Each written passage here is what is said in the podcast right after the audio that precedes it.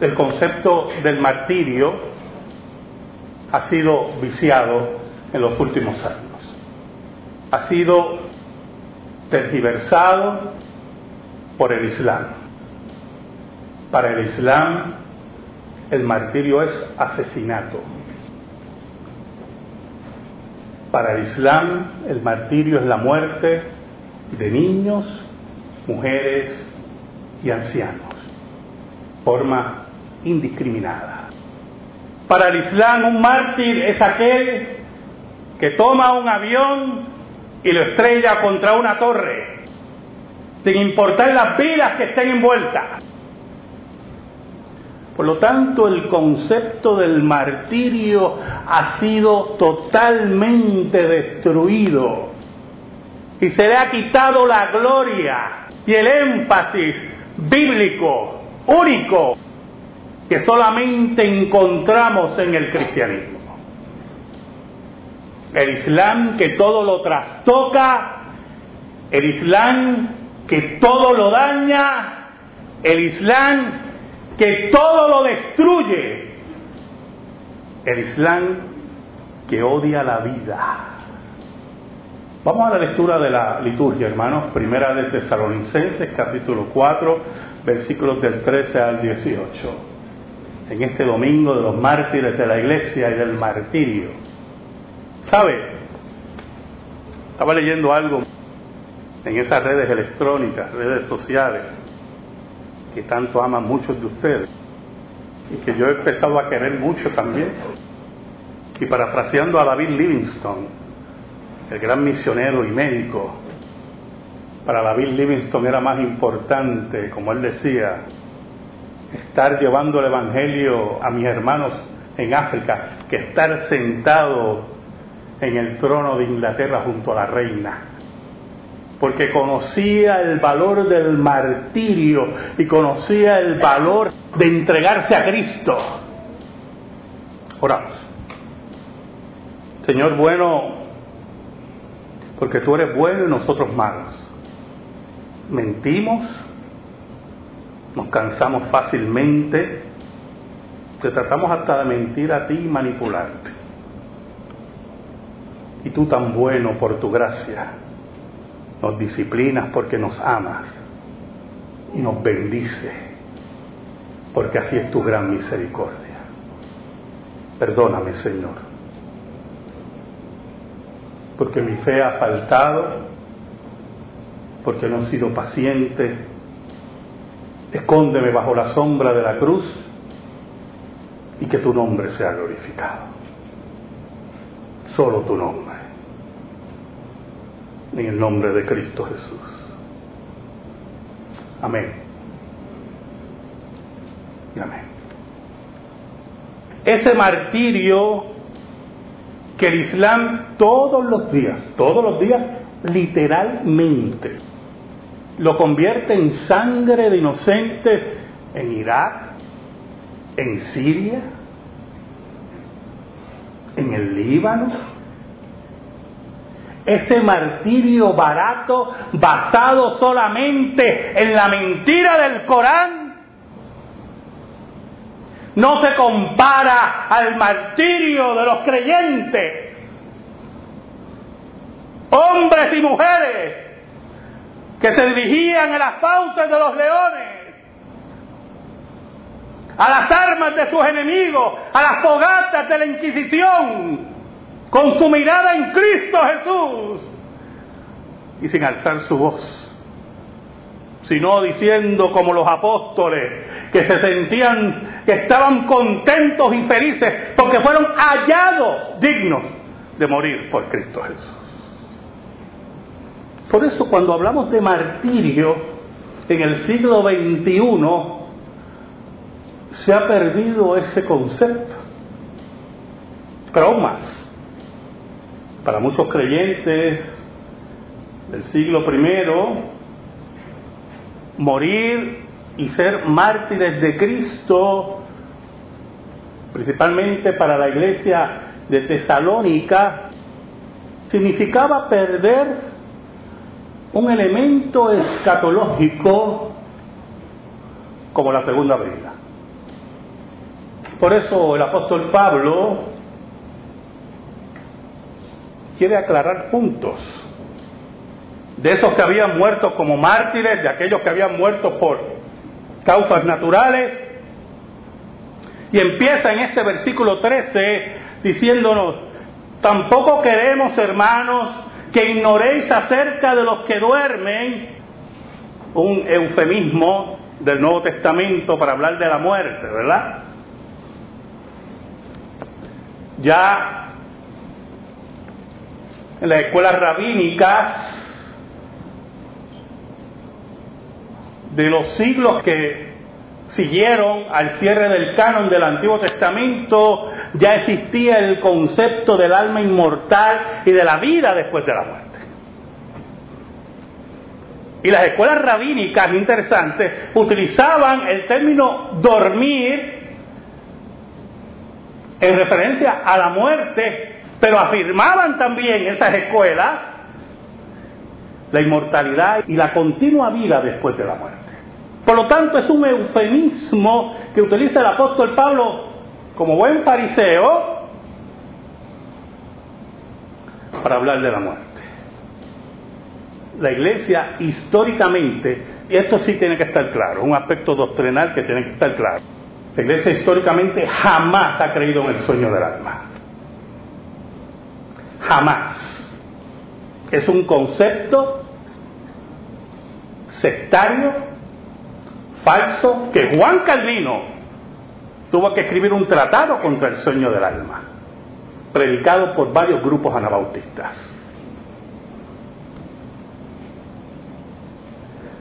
Tampoco queremos, hermanos, que ignoréis acerca de los que duermen, para que no entristezcáis como los otros que no tienen esperanza. No quiero que ustedes se entristezcan pensando que ya estos no tienen esperanza, que estos han perdido la gloria de la transformación, el gran evento de la segunda venida, el evento de la resurrección. No, no, hermano. Esa esperanza no la pierdan. No estén tristes. Aquí nadie se ha adelantado a nada. Entonces aclara en el versículo 14 lo siguiente. Porque si creemos que Jesús murió y resucitó, es un axioma paulino que la gente se le escapa. Para Pablo, la muerte de Jesús y lo que significa la muerte de Jesús y la trascendencia del Gólgota se confirma en la tumba vacía. Sin la tumba vacía no hay Gólgota. Si Jesús no resucitó, vana es nuestra fe, dice el apóstol Pablo. Porque si creemos que Jesús murió y resucitó, así también traerá Dios el acto soberano de Dios, el que controla todas las cosas, todos los hechos divinos, todos los acontecimientos escatológicos están bajo el control de Dios. Así también traerá Dios con Jesús a los que durmieron en Él. Mire qué cosa. ¿Y qué va a traer? ¿60 millones de sonámbulos? Pues claro que no. Vienen con Él porque ya están con Él. Vienen con Él para el encuentro con sus cuerpos para la glorificación final. Porque en la mentalidad cristiana y la mentalidad judía el hombre es uno y el cuerpo es parte de la creación de Dios. Y Dios cuando creó todas las cosas dijo, todo es bueno. Fue el pensamiento griego que convirtió el cuerpo en una cárcel, en una trampa. Pero nuestros cuerpos van a ser redimidos, dice el apóstol Pablo todos aquellos que murieron en Cristo descansan con el Señor esperando ese día glorioso de la resurrección. Entonces, el versículo 15, usando su autoridad apostólica, dice el apóstol Pablo, con lo cual os decimos esto en palabras del Señor Oiga, usted todavía hay gente por ahí diciendo, así dice el Señor. Yo los he oído, todavía están por la radio, por ahí son muchachos, mucho molesta esa. Y usted lo oye diciendo disparates. Yo voy a contar el último, porque es que tengo que incluir esto, hermano. Para que usted vea en la cordura que está usted aquí, la cordura, en la sanidad emocional que usted está aquí y la locura que hay allá afuera. Hay una profeta ahí en Centroamérica, yo no sé dónde está, creo que está, vive en Miami ahora, consiguió una mansión más grande y la compró en Miami. Y ella, ella recibió, es que me tengo que reír, que no me queda otro remedio. Ella recibió una revelación de que la Biblia dice que el Señor vendrá con muchos caballos y que por lo tanto, yo no sé fue la explicación que ella dio, que ella vino a Puerto Rico, no es broma, y fue un potrero, está el video en, en YouTube si se quiere reír un de esos días tristes que usted tiene, tremendo. Entonces, ah, yo voy a ver el video porque no podía creer lo que me habían explicado. Y ella con su esposo fueron un potrero aquí en Puerto Rico, creo que en el norte, y se montaron unos caballos, no es broma, y empezaron, arre, arre, revélanos, Señor, y la cámara. Y ellos, arre, arre, arre. Esa fue toda la revelación. Para hablarnos esa tontería y esa falta de y esa blasfemia, porque el que toma el nombre de Dios en vano dice Dios que no lo tendrá por inocente. Dice, por lo cual os decimos esto en palabras del Señor. El apóstol Pablo viene a darnos revelación de Dios, que nosotros que vivimos, que habremos quedado hasta la venida del Señor, no precederemos a los que durmieron.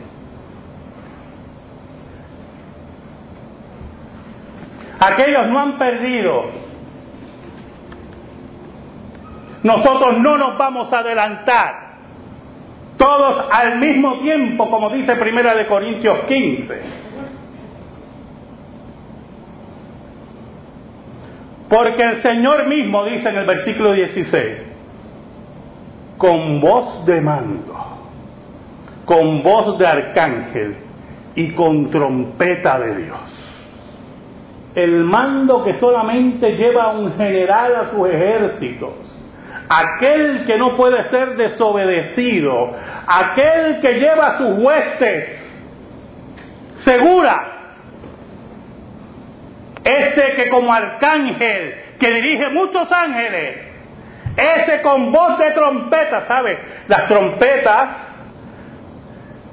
en el Israel antiguo se utilizaban para llamar al pueblo y en el toque de trompeta venía el pueblo a oír a Dios a través de Moisés y los profetas. Dios, Jesucristo, con voz de trompeta, la trompeta de Dios, descenderá del cielo. Aquellos que estaban siendo martirizados en el circo romano, aquellos que estaban siendo asesinados por la Inquisición, aquellos que han sido asesinados en las diferentes misiones alrededor del mundo, sepan que nuestro general, nuestro capitán, viene un día, descenderá del cielo. A ese cielo que fue, a ese cielo que ascendió, para sentarse a la diestra de Dios como el triunfante del Gólgota y de la muerte. Y añade, y los muertos en Cristo resucitarán primero. Ayer tuve un intercambio leve con una amiga atea. Yo la quiero mucho, se crió conmigo y dijo algo de religión y yo dije, que no se puede meter ahí. Y yo le contesto y le digo, no, lamentablemente Jesucristo es el único camino y se acabó. Entonces ella me contesta, lo que pasa es que todos dicen que es el único camino. Y yo, no, tampoco, estás equivocada. Las otras religiones no dicen que son el único camino. Pero Jesús es el único que tiene derecho a decir que es el único camino, porque venció la muerte. Su tumba está vacía. Y me sorprendió algo que dijo, porque es una mujer brillante. De Zeus tampoco se ha encontrado la tumba. Yo no podía creerlo porque eso se batea tan fácil, hermano. y yo le escribo para atrás, no me compares dioses mitológicos con personajes históricos. ¿Sabes la historia de Zeus? Caminando, yo no la conozco. ¿Te la conoces? ¿Cómo mezclas mitología con la historia? El cristianismo es la religión que postula la resurrección de los muertos. Lo recoge de la revelación del Antiguo Testamento, efímera pero real, la resurrección de los muertos. ¿Por qué ninguna religión habla de la resurrección de los muertos? ¿Usted nunca ha pensado eso, hermano? ¿Sabe por qué, hermano? Porque ninguna tiene un dato histórico de resucitar muertos. Desde el Antiguo Testamento, Elías, Eliseo, las profecías de Daniel y la irrupción de Cristo en la historia, la muerte siempre se le anunció su muerte y que Dios tenía el control tal de todas las cosas que podía resucitar muertos. Los griegos con toda su sabiduría jamás hablaron de resurrección de muertos. Rechazaron la resurrección de muertos. Y como hemos dicho muchas veces aquí, y ustedes han oído en otros predicadores, cuando Pablo habló de la resurrección de los muertos en Atenas, se rieron de él. Pero ¿por qué el cristianismo habla de resurrección de muertos?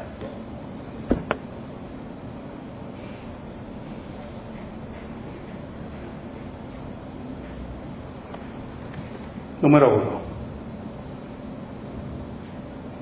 Si Dios es el Dios que vive para siempre, la muerte no tiene lugar en el ámbito de la divinidad.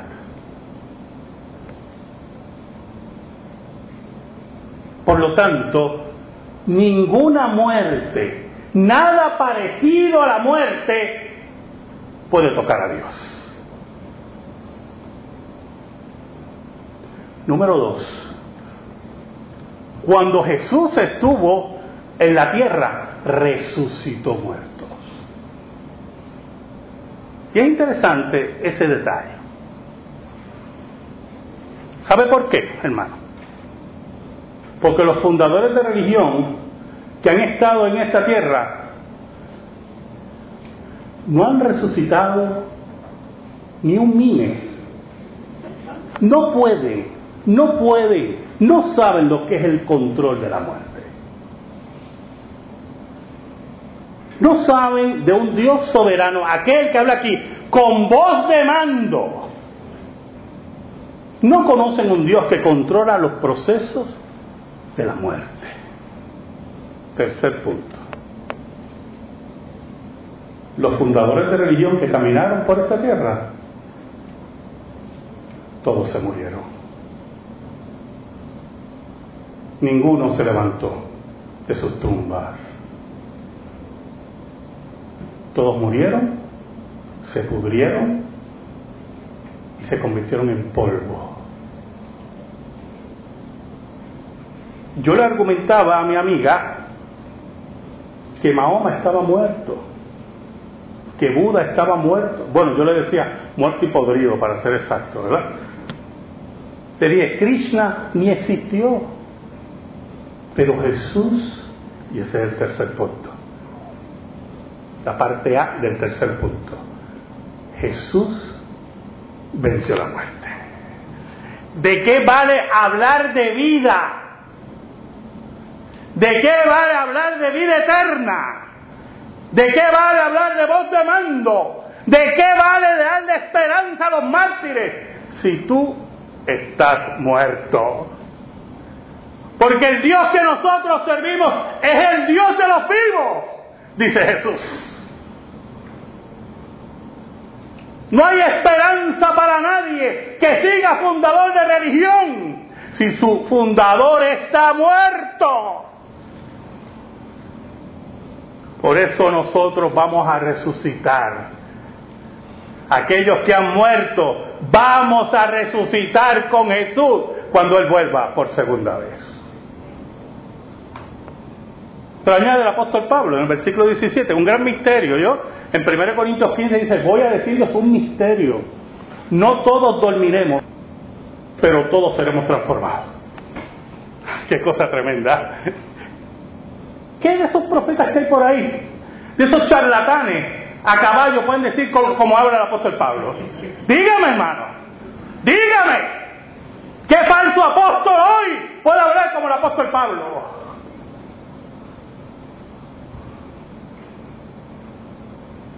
Luego nosotros, los que vivimos, los que hayamos quedado, seremos arrebatados juntamente con ellos en las nubes para recibir al Señor en el aire como comitiva real a nuestro Rey. Y así estaremos siempre con el Señor.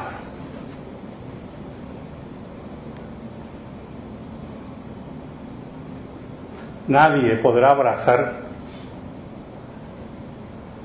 nunca más a Buda. ¿Sabe por qué? Está muy caliente. Está en el infierno, está muy caliente, hermano. Se le queman los bracitos a cualquiera. ¿Oyó? Nadie, nadie, nadie como Jesús. Ahora, el versículo 18 es muy importante, porque el versículo 18 nos sirve de colofón para hablar del martirio. Por tanto, alentaos los unos a los otros con estas palabras. ¿Usted sabe lo que es eso, hermano? Usted yendo hacia las fauces de un león. ¿Usted nunca ha estado frente a un león zoológico y le ruge? Están, mire, los barrotes frente a usted y usted feliz. Cuando abre la boca, con todos los barrotes, usted va a salir corriendo. Se lo puedo asegurar.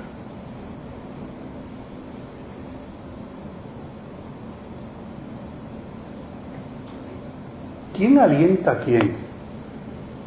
Si tu fundador está muerto, a ir donde la fauce de un león. Vete, vete. Pero, no, vete, vete. Lo importante es que, mira, que en el futuro vas a ser un arbolito. ¿Verdad? Un pececito te va a comer y después hará de ti, ¿verdad? Va a ser parte de la naturaleza. Gran aliento, hermano.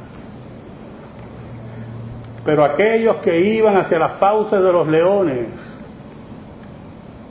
aquellos que iban a las hogueras de la Inquisición, oiga, eran alentados por la palabra que estaba en sus corazones, porque un día Jesús vendría con voz de mando, con voz de arcángel y con trompeta de Dios porque Jesús había vencido la muerte y por eso nos podemos alentar entre nosotros. No temas, no temas, no temas. Jesús venció la muerte.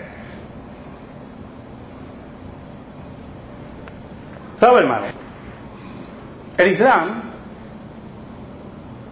no siembra esperanza, no puede sembrar esperanza. Y la seguridad de salvación ahí no existe. Cuando pueda hablé con Pepe, que estuvo en, en Irak, y él sabe. No existe la seguridad de salvación. Y por lo tanto, los alientan para que sean mártires, ese martirio lleno de sangre y de asesinato. Y le dicen que van a ir a un cielo lleno de vino, que ahora el Islam lo prohíbe, no entiendo, pues, a la cual y lleno de vírgenes eternas. Usted tendrá un cielo lleno de vino y vírgenes. Vírgenes, siempre vírgenes, yo.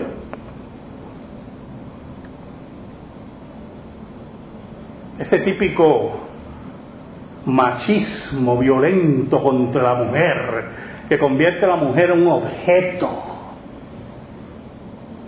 y no como lo presenta la Biblia, que es creada a la imagen de Dios.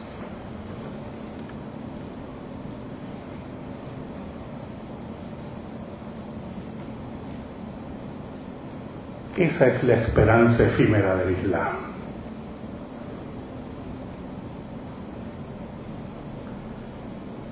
Si algún día tenemos que caminar hacia nuestros fusilamientos por creer en Jesús, no temamos. Jesús vive para siempre y volverá para que reinemos con Él por toda la eternidad. Amén. Gracias te damos, Señor, por tu palabra eterna. Y te pedimos, Señor, en el nombre de Cristo, que esa palabra sea atesorada en nuestra vida y en nuestro corazón. En el nombre de Jesús. Amén y amén.